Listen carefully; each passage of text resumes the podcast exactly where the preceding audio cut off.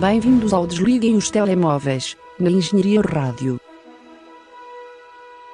Por favor, desligue o seu telemóvel. A sessão irá começar dentro de instantes. Sejam bem-vindos a mais uma edição do Desliguem os Telemóveis e, a manter o tema deste mês, já continuamos sem poder gravar no estúdio, uh, ao contrário daquilo que nós tínhamos prometido. Eu sou o Marco Teixeira, tenho do outro lado do computador José Pedro Araújo. Olá, muito bom dia. Deixa-me só dizer que gostei ehm, da tua introdução porque disseste, ao contrário do que tínhamos prometido, eu sou Marco Teixeira. Acho que ainda és Marco Teixeira. Mantens Mas, a tua identidade. Se bem que nunca prometi a ninguém ser eu próprio. Também é verdade. Que é uma Uh, coisa interessante, profundo. que nunca tens que prometer que és mesmo tu. Uh, até ao dia de uma crise existencial. Mas sim, Ora. infelizmente não podemos gravar, não podemos gravar no estúdio, tivemos uns problemas técnicos, não foram os problemas do costume covidescos, uh, e portanto põe-se mais uma, um obstáculo à nossa frente, mas continuamos aqui fortes a fazer o programa em casa. Efetivamente à quarta-feira desta vez. Nós seguimos eh, em frente rumo ao centésimo episódio e nada nos para, eh, mesmo problemas técnicos ou Covid ou o que quer que seja, como tu disseste, mas também nada para a nossa vontade de ver filmes, nem mesmo as épocas de exames. E tu viste Ma Rainey's Black Bottom, o- É verdade. um filme que primeiro ficou badalado por ser o último filme de Chadwick Boseman e depois ficou badalado por ser bem recebido pela crítica. Sim, E, e agora será que foi bem recebido por ti? vamos, vamos analisar. Hum, portanto, eu não tinha, como muito, não tinha muita intenção de ver este filme quando ouvi falar dele pela primeira vez, até porque não sabia bem sobre o que é que era. Mas eu devo confessar que foi uma das situações onde eu lembrei-me de abrir e ir ao MDB, porque isto saiu esta semana na Netflix. Eu olhei para o Metascore e tipo, tinha 88 e eu disse, bem, opa, isto é um bocado alto para deixar passar ao lado. E depois comecei a ouvir falar muito buzz de, para os Oscars também. E quer dizer, como nós fazemos sempre uma cobertura dos Oscars, também ia ficar um bocado para trás e disse, bem, vou ver o filme, vou-lhe dar uma oportunidade. Hum, e o que é que eu tirei daqui? Lembras-te quando nós estávamos a ver, acho que eram os Gotham Awards, que foi um- os únicos prémios que nós falamos eh, esta, esta Sim, sim. temporada ainda. E vimos lá o nome de Chadwick Boseman neste filme, eh, até então desconhecido para nós, Ma Rainey's Black Bottom. Eh, e tu até disseste esta nomeação parece um bocado forçada, porque é póstumo. Pronto. Eh, o maior elogio que eu tenho a tecer ao filme é provavelmente que essa nomeação não é nada forçada. Pronto. De facto, é um bom papel de Chadwick Boseman, é um- uma boa interpretação. Um, é um, acaba por ser um papel que eu honra, por ser o último, até porque eu nunca tinha visto Chadwick Boseman num papel onde eu achasse verdadeiramente que era um muito bom papel. Também eu, eu só o vi no Black Panther e noutro filme que eu não me recordo qual agora, mas, mas eu sei que eu vi noutro. Um, mas, mas sim, é um bom papel. Uh, vamos começar por descrever a, a sinopse. Um, Portanto, isto, é so- isto passa-se nos anos 20, é sobre uma cantora de soul, que é a Ma Rainey, que, que, Ma Rainey, que, é, que é real, ou foi real nos anos 20. Um, e eh, todo o filme, que era uma coisa que eu não estava nada à espera, e eh, todo o filme se passa durante uma tarde. Uh, bem, tirando os primeiros 5 minutos, que são um bocado de introdução, tudo passa-se todo durante uma tarde, um, até porque é baseado numa peça, coisa que eu também não sabia. Um, e como tal, o filme passa-se não só numa tarde, como se passa em dois espaços. Passa-se numa cave e num, e num estúdio de gravação. Na cave debaixo disso e no estúdio em cima. Uh, portanto, logo a partir daí não era bem o filme que eu estava à espera. Também não sei bem o que, filme é que eu estava à espera. Mas... E é sobre esta Ma Rainey que tem uma sessão, tem uma, uma gravação, tem que gravar cinco ou seis músicas para um álbum. Uh, e, e tens, portanto, ela e os sobrinhos na parte de cima e a, a banda na parte de baixo ensaiar e depois eles juntam-se e depois blá blá blá. O que eu achei? Este filme, de facto, sofre do que muitos filmes sofrem, que é... Que, que muitos filmes sofrem que são adaptados de peças, que é eu inevitavelmente achar que preferia estar no teatro a ver aquilo. Um, ou seja, não ganhar muito, penso eu, eu nunca vi a versão de teatro, mas não deve ser muito diferente disto, mas não ganha muito em ser transposto para filme. Sim, especialmente é mantendo o conceito de passar-se tudo numa tarde Exato. e em dois espaços. Não é? Exato. Mas uh, por acaso é curioso, porque este filme faz parte de um, de um acordo de 10 filmes que o Denzel Washington tinha feito com a HBO, que agora, entretanto, deixou de ser da HBO, tanto é que este filme é da Netflix. Um, ele fez um acordo de 10 filmes uh, e um desses filmes que tinha saído já era também um filme baseado numa peça, também um filme muito sobre cultura negra nos Estados Unidos e também um filme com Viola Davis, um, que é o Fences, uh, que eu vi por acaso gostei bastante. Uh, também não é um filme que eu acho que ganhe muito necessariamente por, por passar para o cinema, mas estava mais bem executado, parecia um bocadinho mais justificado e as performances eram de facto espetaculares. Enquanto neste filme as performances têm Chadwick Boseman, que é uma boa performance, não, não, não sairia uh, ao ponto até lhe chamar espetacular, é uma boa performance. Viola Davis fica um bocadinho a desejar porque ela faz desta Ma Rainey, que é uma personagem muito. Como é que eu ia dizer? Uh, muito. Uh, é, um bocado, é mandona e, e diva. Uh, mas, mas depois percebemos que esse lado de mandona e diva não é completamente superficial. estamos a viver nos anos 20 nos Estados Unidos, há muita discriminação. Ela é negra, né? E portanto há uma, há uma, há uma necessidade dela se afirmar um pouco e de tomar partido do poder que ela tem como vendendo discos, não é? Uh, porque está ali a subjugar de alguma forma os editores que são brancos e que só lhe fazem as vontades enquanto é a altura de gravar. Então, no fundo, o filme é tudo isso também. É, é, é uma série de contratempos. Ela sempre a pôr problemas, inclusive, por exemplo, não lhe trazerem uma Coca-Cola. Um, é sempre a pôr problemas para gravar, para empatar a sessão, também porque ela está ali um bocadinho contrariada, ou se calhar porque. O, o meu problema do filme também vem um bocadinho isto nós estamos constantemente a alternar entre cenas eh, de músicas dos anos 20, daquelas old time, pronto, aquelas músicas que, que, são um bocado características daquela altura, que depois também são descritas como sendo soul, soul, a cantar sobre o que se vive. Eu não canto porque para me sentir melhor, eu canto para perceber a vida, mas depois as músicas que saem efetivamente são daquelas musiquinhas old time, tipo. a pessoa não consegue levar muito a sério. E depois há uma alternância nisso, entre isso e cenas muito profundas, muito carregadas com tipo, uh, uh, questões raciais, questões religiosas também, até ao ponto onde que é o clímax disso, que é o fim.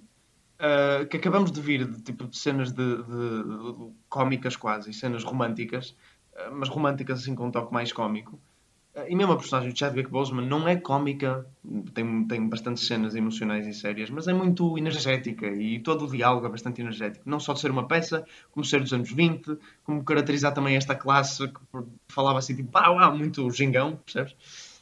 Uh, e depois temos uma cena final tipo, mega exagerada, mega vinda do nada. Não é do nada, como é óbvio, é, é ligeiramente justificada, mas acho que as coisas tipo, escalaram demasiado depressa. Pronto, eu não quero dizer efetivamente o que aconteceu no final, mas eu tenho um problema tonal com este filme. Porque é muito estranho e está sempre a oscilar entre cómico, romântico, super sério, sobre as questões uh, sociais importantes e sobre ser muito leviano. Um, e a personagem da Ma Rainey, interpretada pela Viola Davis, também ficou um bocadinho a desejar, porque Uh, pronto, ok, tu conheces as motivações por trás do comportamento dela e é compreensível e há algumas cenas de, de aproximação com ela, mas então, por, por, ficar um bocado um pouco diva, insuportável, às vezes. Muito bem, fica aqui o. Visto só boa performance, o filme vale a pena ver, mas não, não achei tão bom quanto dizem. Fica aqui o comentário sobre Ma Rainey's Black Bottom. Mas visto também, listen, aquele que era suposto ser o filme submetido pela por, por Portugal para os Oscars, para a categoria de melhor filme estrangeiro, mas uh, acabou por esta candidatura ser retirada e substituída por outro filme ainda a anunciar, um, ehm, por causa de questões de elegibilidade, nomeadamente por causa do idioma falado, porque a maior parte do filme é, é em inglês. Uh, deixa-me só, deixa só corrigir-te, já foi anunciado o filme que, já? que irá. Já. Um, e eu esqueci-me disso como uma notícia para pôr no programa de hoje, mas já aproveito e falamos aqui. Foi o Vitalina Varela. Okay. Um, que, deixa-me só, pronto, já agora comentar essa decisão. No ano em que Portugal ia levar um filme efetivamente normal, uh, não ia levar um Parque Maieri, não ia levar um Vitalina Varela, né? não íamos levar algo uh, António Pedro Vasconcelos, que é, pronto, uns filmes um bocado populistas, e não íamos levar algo tipo Vitalina Varela, que é completamente inacessível a toda a gente. Um, corta-nos corta as possibilidades. No ano de pandemia, menos filmes também. Tínhamos, é assim, eu não acho que teríamos realmente possibilidades, mas, mas não seria impossível. Sim, um, com Listen, pelo menos conseguir uma nomeação estava no um, limiar do possível. Sim, mas uh, também acho que, acho que seria muito, muito improvável porque o filme teve pouco buzz a nível internacional teve muito mais buzz a nível nacional. Por acaso, o Vitalina Varela teve muito mais buzz que o Listen a nível, a nível internacional, mas não é simplesmente um filme de Oscars, é um filme, mesmo para Oscar melhor filme estrangeiro, que, que eles têm algumas escolhas mais ousadas normalmente, uh, não, não serve. Pronto, uh, não serve, eu estou a dizer, não sei se o filme é bom ou mau, não ouvi, estou simplesmente a dizer que parece extremamente inacessível. Uh, Deixa-me só ficar aqui neste ponto. Eu pronto, para quem não sabe, o, penso que é o próprio Instituto de Cinema e Audiovisual que submete as candidaturas para os Oscars. Mas uh, o filme escolhido é votado por entre os membros, da, não sei quem são, mas. Um, e portanto havia quatro filmes uh, candidatos por Portugal, que era o Listen, o Vitalina Varela, o Mosquito e penso que havia outro, não me lembro Hum, qual deles não é. me lembro.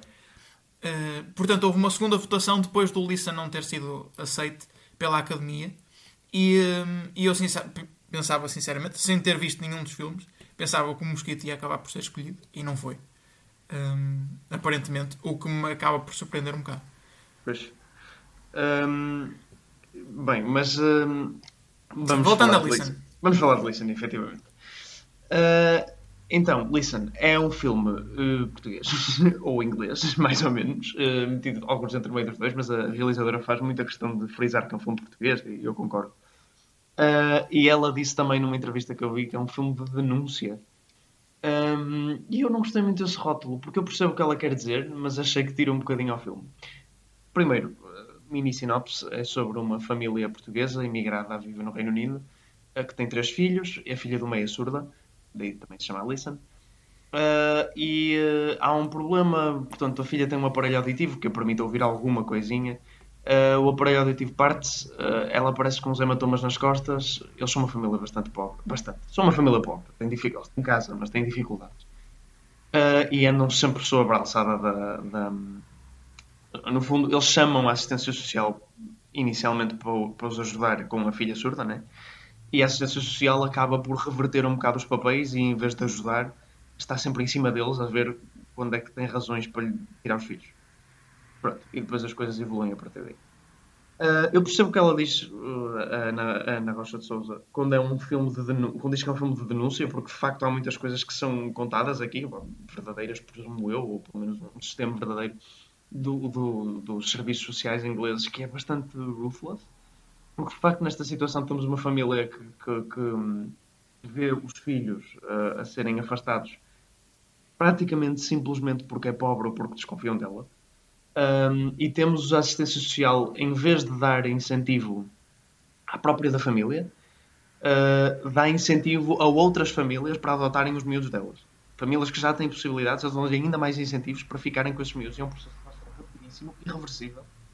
E, e é uma realidade assustadora mesmo, porque quer dizer, perder os filhos é uma coisa. Mas, e, e quando pronto, eu percebo a vertente do filme de denúncia, fica, fica um bocadinho. Não gosto que o filme seja só isso, ou, ou pelo menos que seja o principal do filme, porque é um filme extremamente humano e emocional. Eu chorei imenso. É um, é um filme mesmo muito, muito tocante. Uh, é muito realista. A Lucia Muniz faz uma performance muito boa mesmo. Talvez a melhor performance que eu vi este ano. Ou pelo menos uh, feminina. Uh, mas. Uh, Estás aqui a sugerir a Lucia Muniz para Para o uma Oscar, nomeação para a melhor atriz principal. duvido seriamente, mas uh, não era não merecida. Dupla dá- dá-lhe uma nomeação. Mas, mas sim, eu, eu, apesar de portanto, nunca ter experienciado nenhuma destas situações, graças a Deus, relacionei-me bastante com o filme ao nível humano, porque são mensagens muito universais, não é? É o amor pelos filhos, é o amor pela família. Um, e, uh, e, e gostei mesmo. A única crítica que eu tenho a fazer é o filme ser um bocadinho curto demais. Uh, sinto que precisava de um bocadinho mais, não mais espaço para respirar, porque eu levo bastante, levo o seu tempo e falo bem, mas uh, não sei, parece que a- a- acaba um bocadinho abruptamente, apesar de eu ter gostado muito do fim, apesar de eu ter gostado muito da forma como acabou. Uh, podia ter simplesmente havido mais algumas peripécias para eu passar mais tempo com as personagens. Era só isso. Como estava a gostar bastante, queria passar mais tempo. Também há uma personagem ou outra, não, há uma personagem especialmente uh, que ajuda a família principal, vou dizer apenas isto, cujas motivações são sempre um bocado estranhas. Tipo, tu nunca percebes porque é que aquela pessoa está a fazer aquilo. Parece que está a fazer aquilo única e exclusivamente por imensa bondade e arriscar completamente a vida dela. E tu pensas, bem, tu é um bocadinho demais, visto que ela nem sequer conhece esta família. Mas bem, Hum, é uma personagem secundária um bocado estranha, mas também compensa por uma boa performance. O filho mais velho tem uma performance um bocadinho mais ou menos, mas pronto, eu também dou de barato porque não encontrar um miúdo que falasse português e inglês bem com um filme com orçamento destes. Pronto, o casting se calhar não, não foi o mais. Os pais, o, o- tanto a Lucia Muniz como o Ruben Garcia, Sim. que faz o pai, fazem muito boas performances os dois, especialmente ela. Uh, e pronto, é um filme muito humano uh, e eu, eu gostei muito. E é de facto um filme universal um, e que conta uma história trágica uh, e, e, e, que tem um fim mesmo muito bom.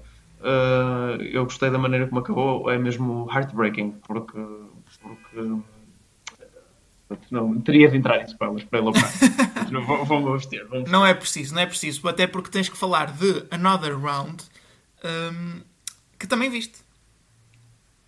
Também vi Another Round, que é um filme dinamarquês realizado por Thomas Winterberg, que é o, portanto, é o realizador de filmes como The Hunt e The Celebration, dois filmes também dinamarqueses que eu já vi, gostei bastante dos dois. Uh, é um dos fundadores do movimento Dogma 90. E... Meu Deus, eu confundo sempre. Eu nunca sei se é Dogma 96 ou Dogma 95. É Dogma 95. Agora ver a Wikipedia. Uh, que é um movimento que ele criou com Lars von Trier, outro realizador. Uh, outro realizador dinamarquês, que na altura era um movimento de purificação do cinema, que tinha uma série, eu acho que já falei disto aqui, é provável, uma série de regras como, isto, as regras que foram escritas num guardanapo, eu gosto muito desta história. Uh, regras como só podiam ter iluminação natural, tinha que ser tudo filmado em tempo real, ou seja, um filme, do, um, um filme de duas horas eram as duas horas. Uh, tinha que ser. Uh, o realizador não podia vir creditado no filme. Uh, tinha assim uma série de regras para ser o cinema mais autêntico, para se despir de tudo o que era exagerado, para contrariar aquilo de Hollywood e não sei o quê.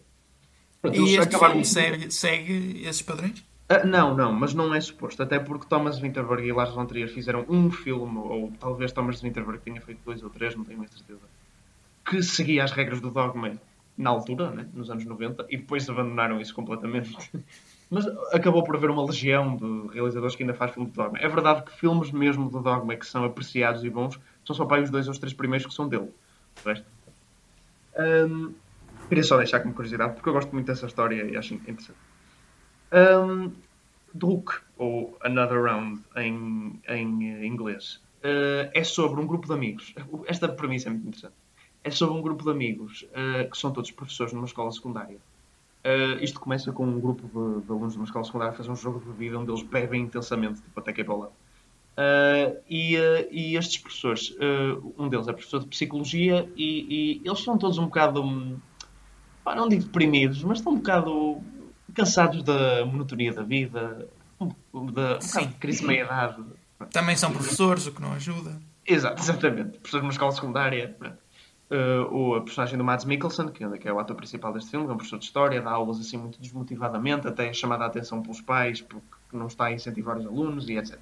Então, um professor, eles são quatro amigos, um professor de psicologia sugere num jantar uma teoria de um filósofo norueguês, acho que era norueguês, que o ser humano nasceu com 0,5 gramas de sangue de álcool no sangue a menos. Ou seja, se nós andássemos sempre com um nível de 0,5 no sangue de álcool uh, éramos pessoas mais felizes, mais desinibidas, mais sinceras, mais. Pronto, e o mundo seria um sítio melhor. E eles decidem pôr esta teoria à prova e beber todos os dias, todos os dias, exceto depois das 8 horas e nos fins de semana, ou seja, no fundo, sempre no horário de trabalho, sempre que tem que fazer mais interações humanas, uh, beber até atingir os 0,5 gramas uh, de álcool no sangue uh, e manter esse nível.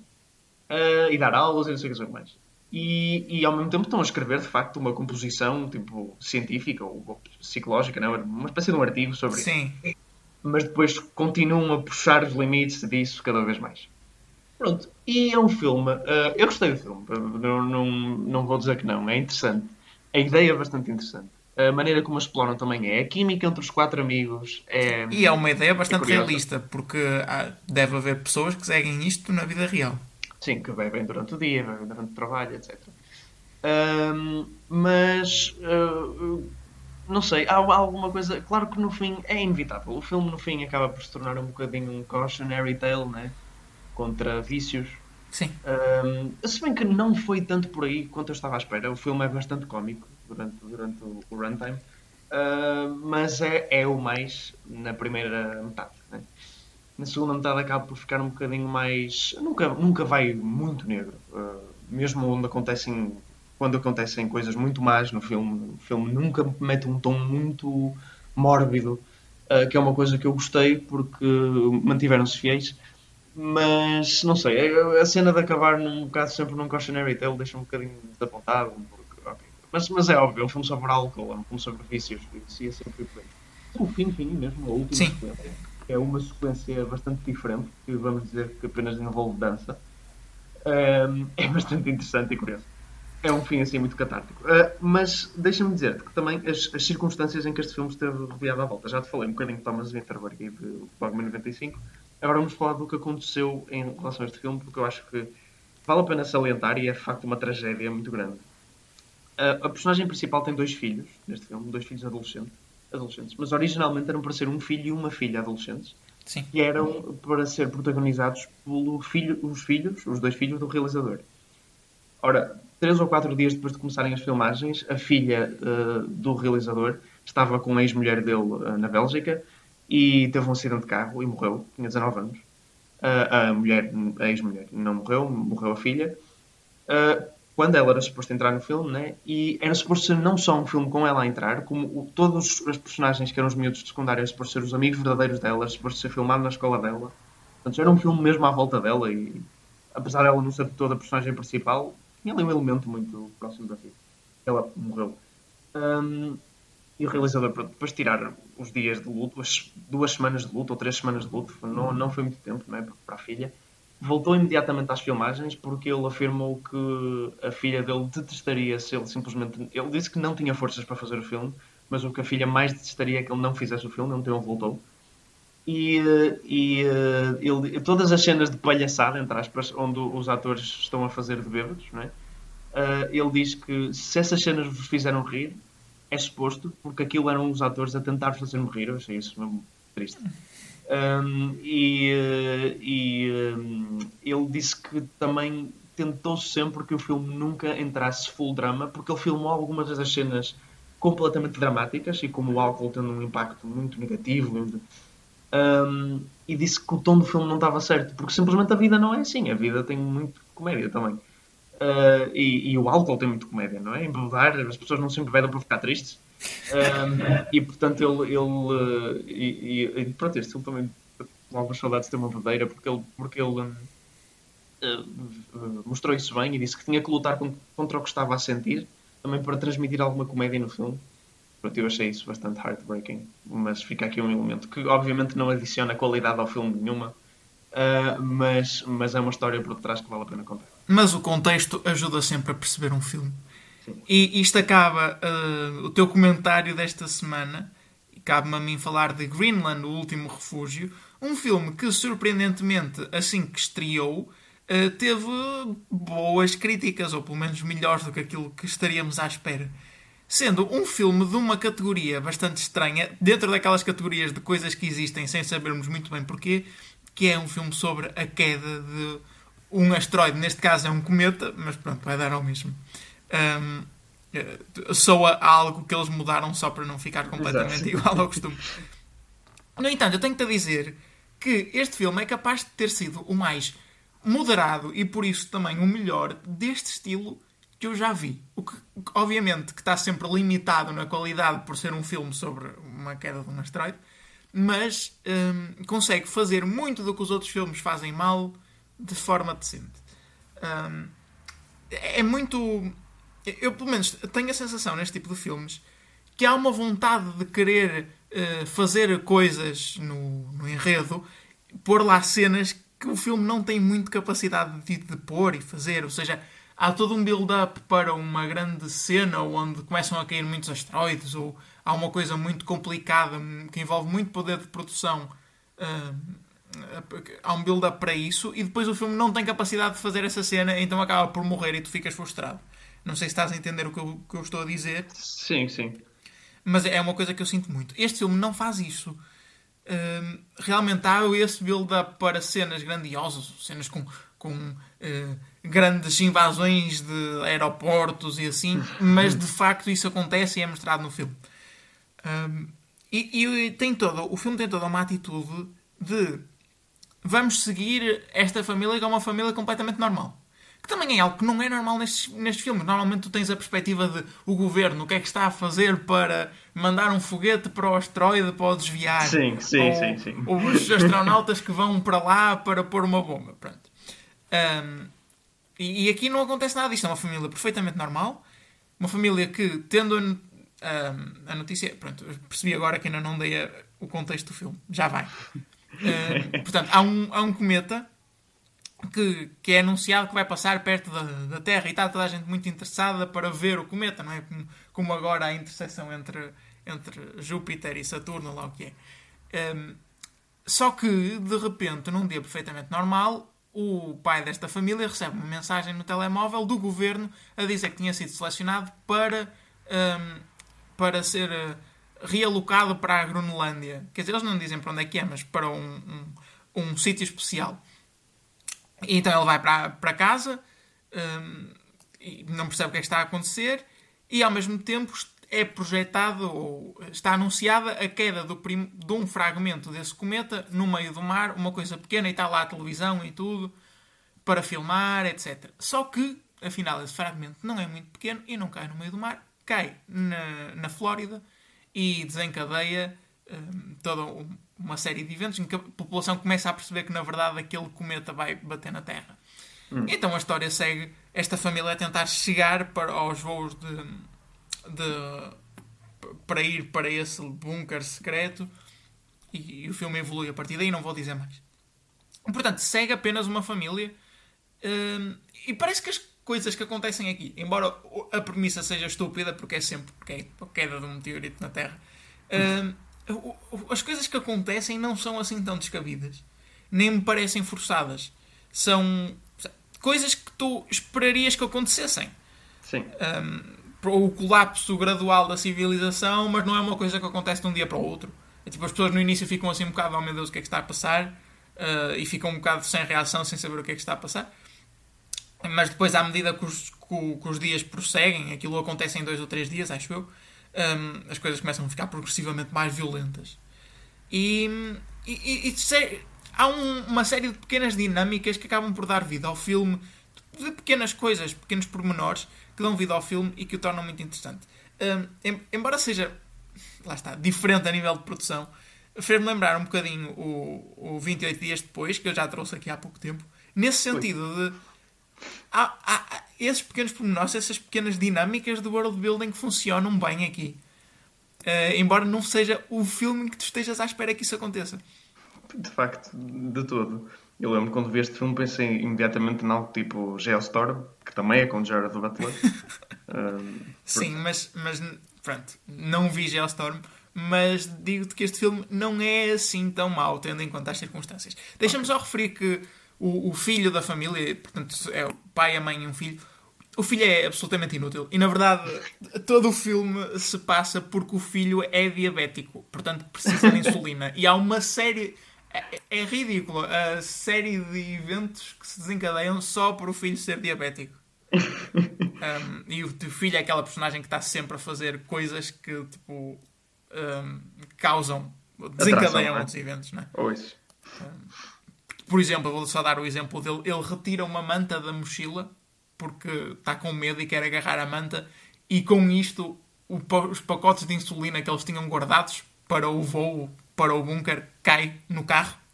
Então eles ficam sem insulina para o filho. E, e é na verdade isto que desencadeia todo o filme. Pronto, fica aqui o comentário de Greenland. É melhor do que eu estava à espera e do que provavelmente as pessoas estariam à espera. No entanto, hum, é? lá está, há um limite. não deixa de ser Greenland, né?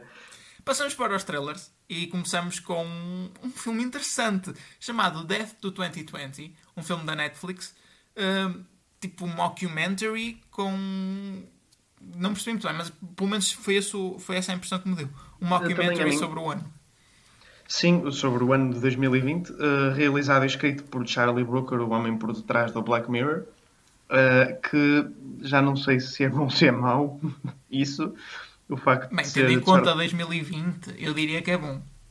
Eu também, mas repara, mas estava a dizer por, por causa do Black Mirror, né? tem vindo a perder exponencialmente qualidade. Uma série que eu era das minhas séries preferidas e agora eu nem sequer nem sequer a vi toda, nem sequer vi a quinta temporada. Um, mas, se bem que eu gostei da última coisa que vi do Black Mirror, o Bandersnatch, aquele que escolhias do próprio destino, esse, esse foi interessante. Bem, mas uh, não há muito a tirar do trailer, né? Ele não diz muito, de facto. É como tu dizes, parece um mockumentary com bastantes atores conhecidos. Uh, e uh, estou ansioso para ver o que sai daqui. Não, não há mesmo muito a dizer, porque o trailer não diz quase nada. Sim, pareceu engraçado. E... Sim, sim. E um take interessante, não é algo que... que... Gostei, gostei quando eles estavam a dizer, a enumerar, tipo, temos especialistas, sei o quê, politicos. gostei muito de politicos.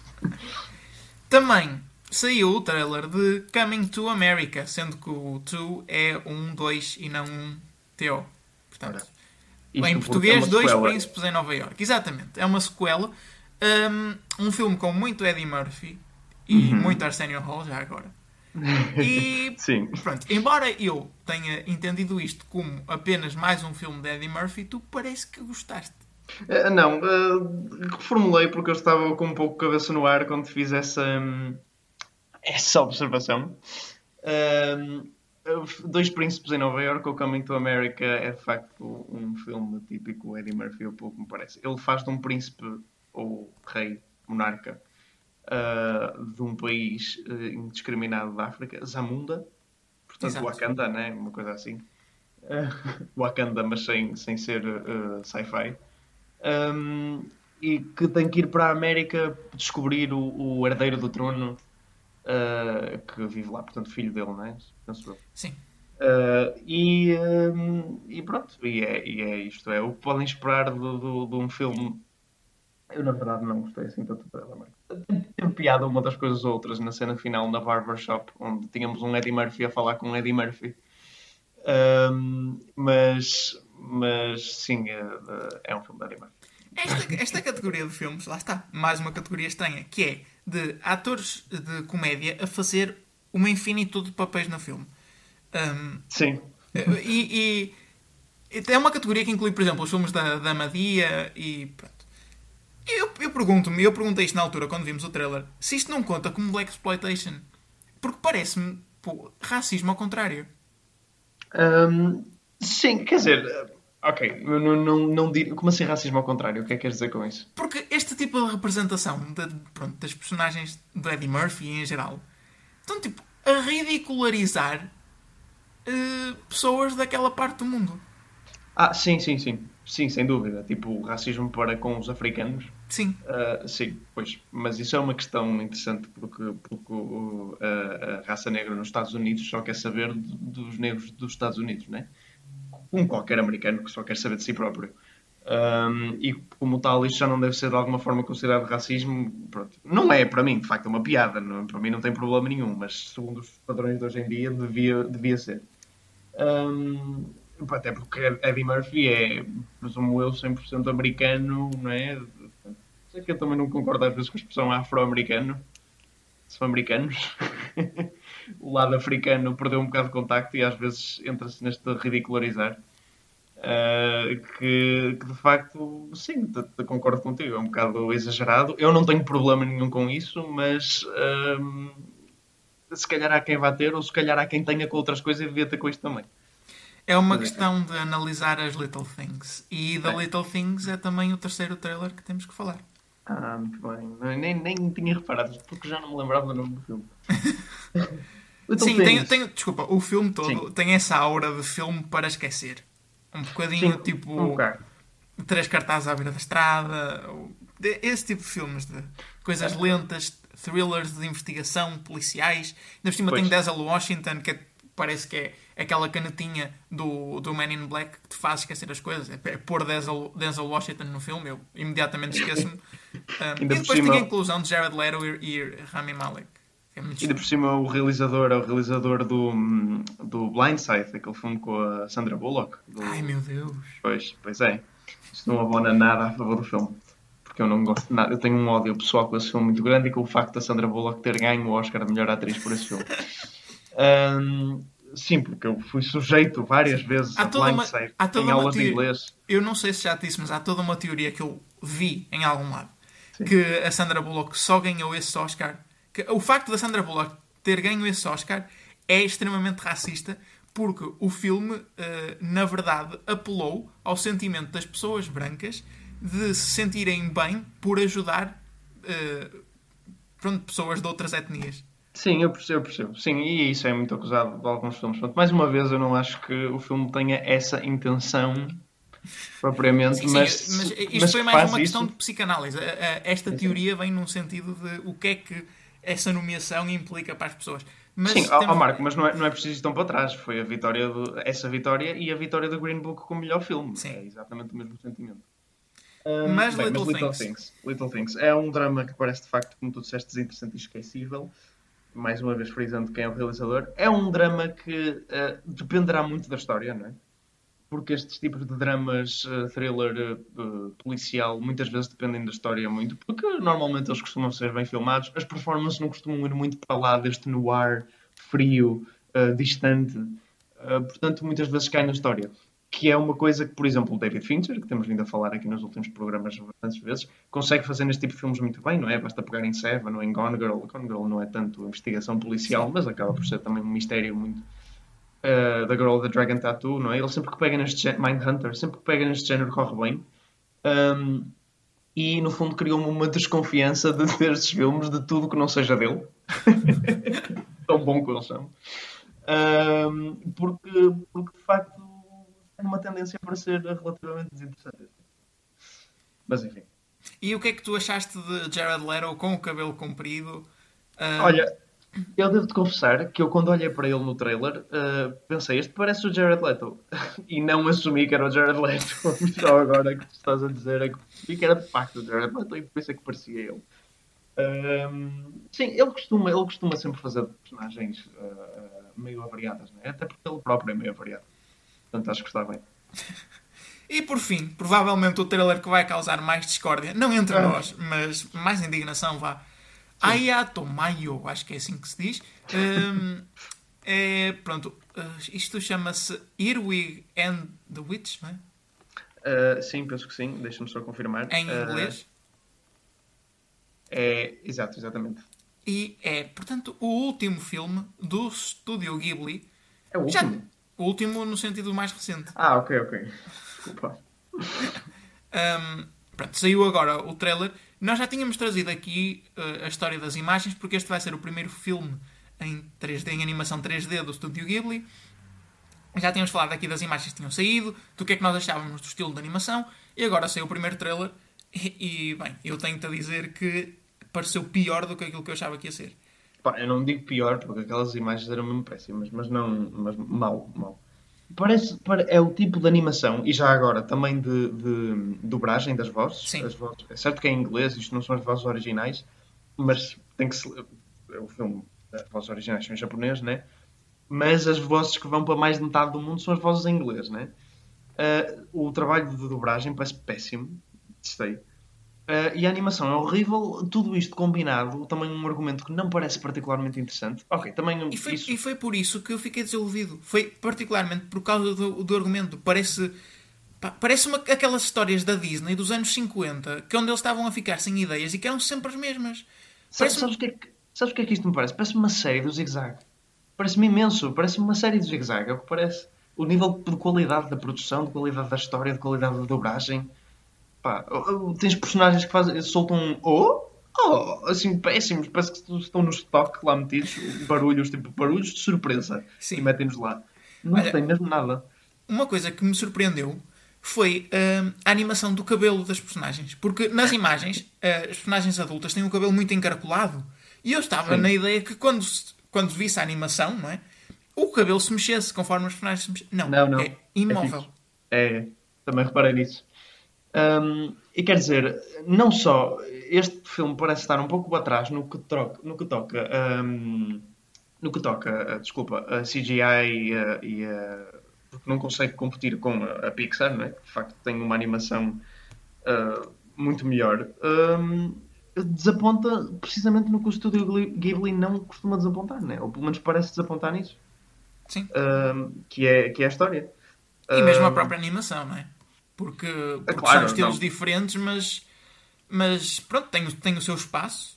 Sim, e eles podiam, mesmo assim, quer dizer, sendo eles tendo a excelência que normalmente têm, podiam, hum, podiam conseguir fazer uma coisa de CGI boa, eh, que seria o que eu estaria à espera, apesar do Miyazaki ser historicamente contra CGI, já se veio perceber porquê.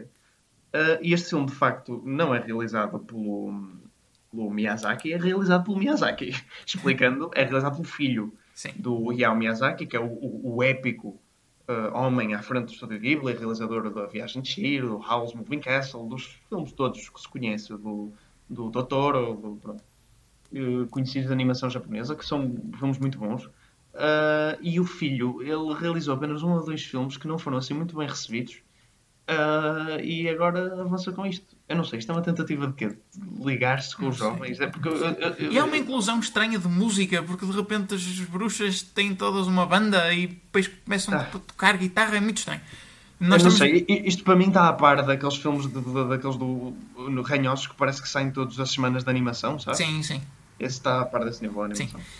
Temos que falar muito, muito rapidamente do box office, até porque esta semana temos os dois, dos Estados Unidos e de Portugal, mas começamos pelos Estados Unidos, onde Monster Hunter estreia em primeiro lugar. The Croods Anyways está em segundo, uh, Fatal estreia também em terceiro, Elf em quarto, Half Brothers em quinto, The Polar Express, o clássico filme, em sexto, Freaky cai para sétimo lugar, cai três posições, The Worried Grandpa está em oitavo, National Lampoon's Christmas Vacation, também uma re-release, está em nono, e How the Grinch Stole Christmas, mais uma re-release a fechar o top 10. Portanto, temos aqui o destaque para Monster Hunter, que está em primeiro com 2 milhões e 200 mil dólares. Em Portugal, Mulher Maravilha, 1984, como já seria de esperar, eh, estreia na primeira posição. No entanto, apenas fez 85 mil euros, o que Zé é muito mau para É. aquilo que seria uma estreia normal de É Mulher muito Maravilha. bom mesmo. Mas também, pronto, quer dizer, não condeno. Temos literalmente fim de semana fecha hum, uh, cinemas fechados ao fim de semana depois de uma hora da tarde. Não é muito fácil. O Mundo Secreto dos Dragões está em segundo, Miss ficou em terceiro, Um Último Golpe em quarto, Super Inteligência em quinto, Fuga de Pretória em sexto, Trolls Tour Mundial continua, aqui no top está em sétimo, Listen, falamos dele hoje, está em oitavo, A Maldição de Larry em nono e Anjos Caídos a fechar o top 10 está em décimo lugar. E para fechar esta hum, emissão, apenas falta mencionar que filmes é que estreiam na próxima semana. Temos 2046, O Amor é uma Aventura e Sibéria.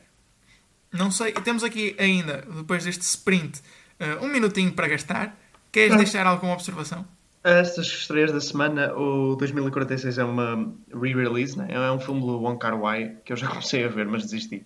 Um, o Wong Kar Wai não é muito. É um realizador que eu nunca falei, é bastante um, conceituado, mas não é muito o meu o género. Aliás, todo o cinema chinês que eu vi uh, não é muito o meu género e é radicalmente diferente do cinema japonês e coreano que eu vi, que são dois cinemas que eu adoro.